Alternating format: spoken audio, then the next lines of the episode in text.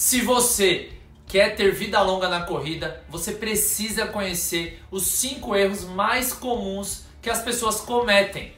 E para falar sobre esses cinco erros, hoje eu vou ter a honra e o prazer de ter um convidado especial que me ensinou muito e entende tudo sobre corrida. Quer saber quais são? Então você já sabe. Alô, diretor, solta a vinheta. Bora, bora, bora.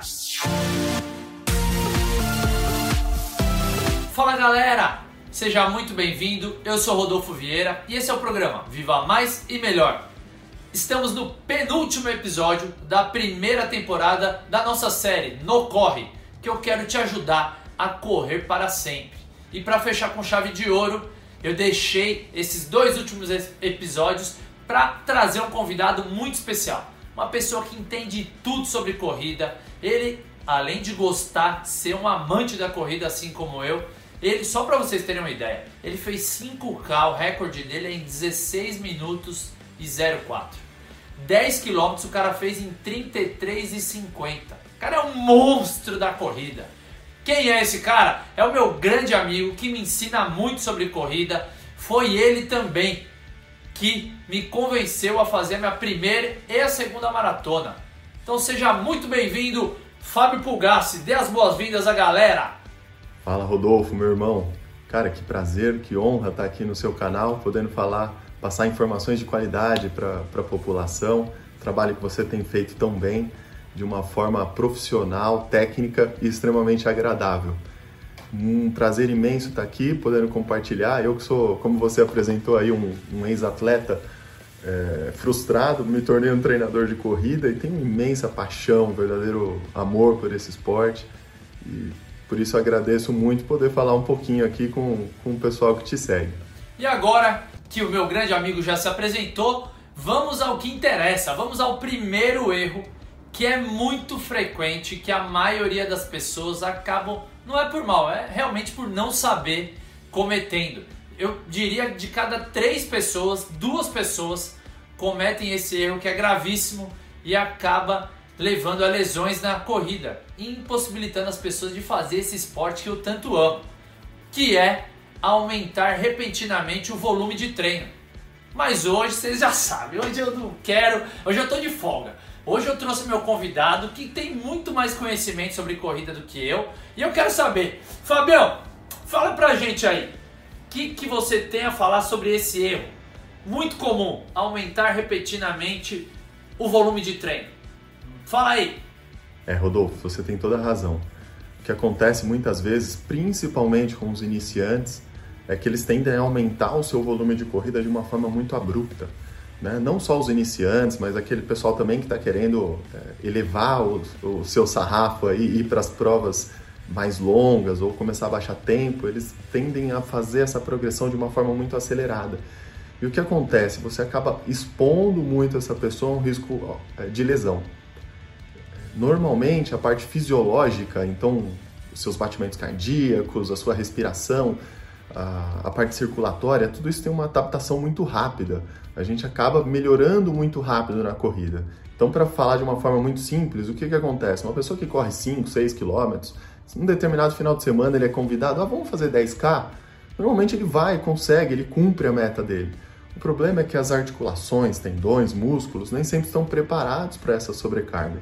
Para isso a gente tem uma regrinha de ouro que a gente fala, né, 10% por semana de aumento de volume. Independente dessa regra, é, é, muito importante que a gente tenha esse cuidado, esse olhar e saber que não é porque eu estou condicionado para fazer uma determinada distância que eu devo me expor a essa determinada distância. Principalmente aos iniciantes, fica essa dica. É, progrida de uma forma muito consciente, muito tranquila, curta a sua evolução e não se exponha a lesões aumentando de forma abrupta o seu volume.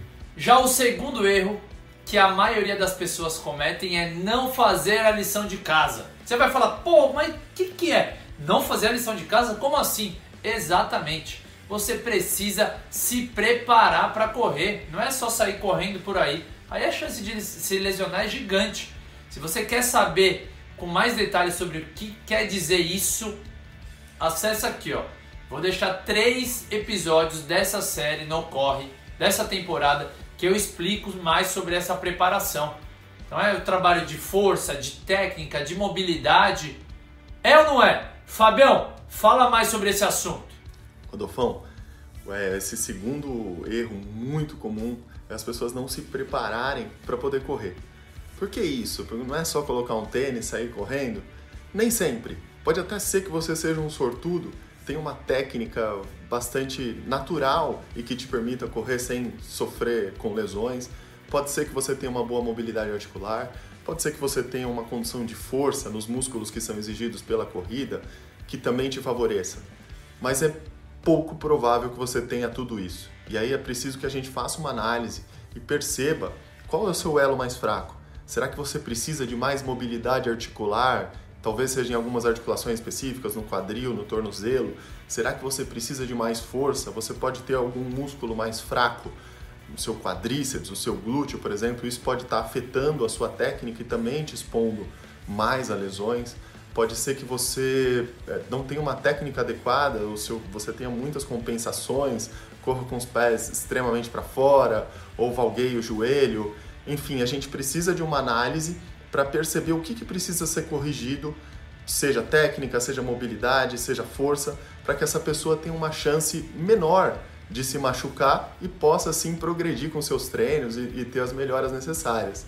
É, o que também é muito comum é as pessoas atropelarem essa fase.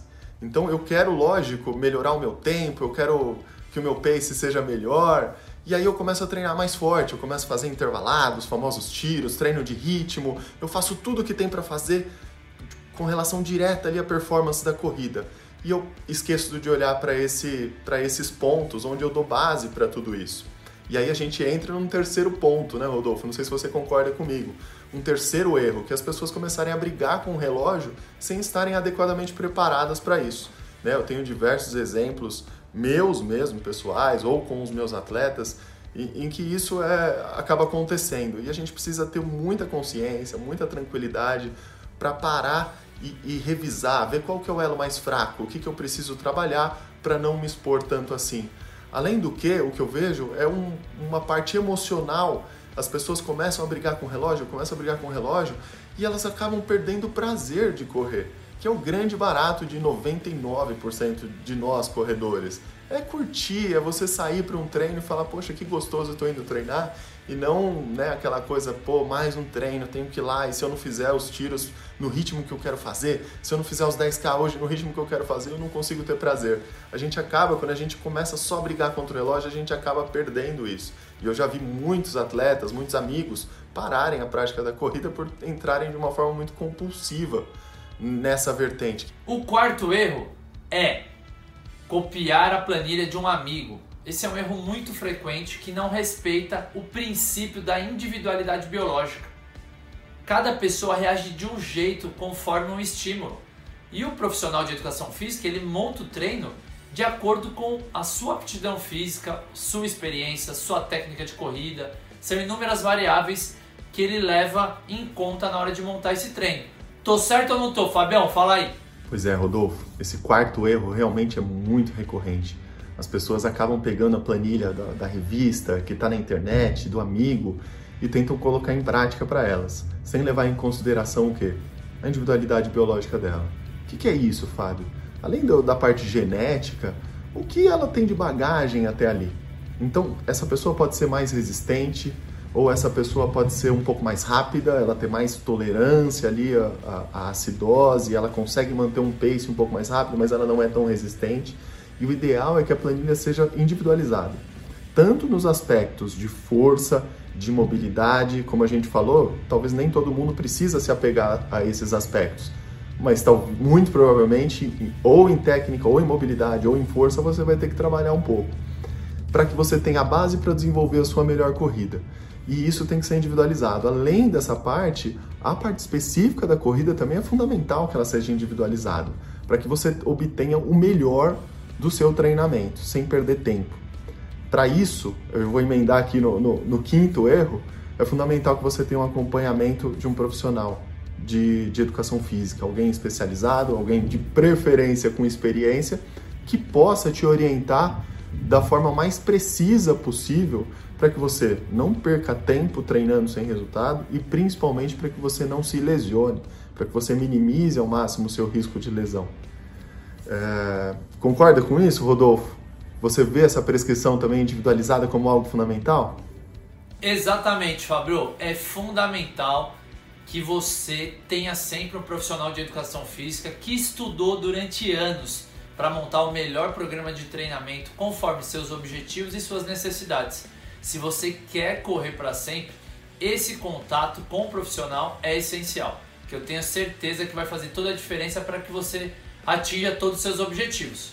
Fabião, faltou você falar mais alguma coisa ou lembrou de algum erro que faz a diferença? Manda bala. Rodolfo, eu vi uma pesquisa recentemente que me chamou a atenção. 80% dos corredores que completam as provas de rua aqui no Brasil, eles não têm orientação não tem um profissional de educação física ali orientando para que ela faça a sua progressão da melhor forma.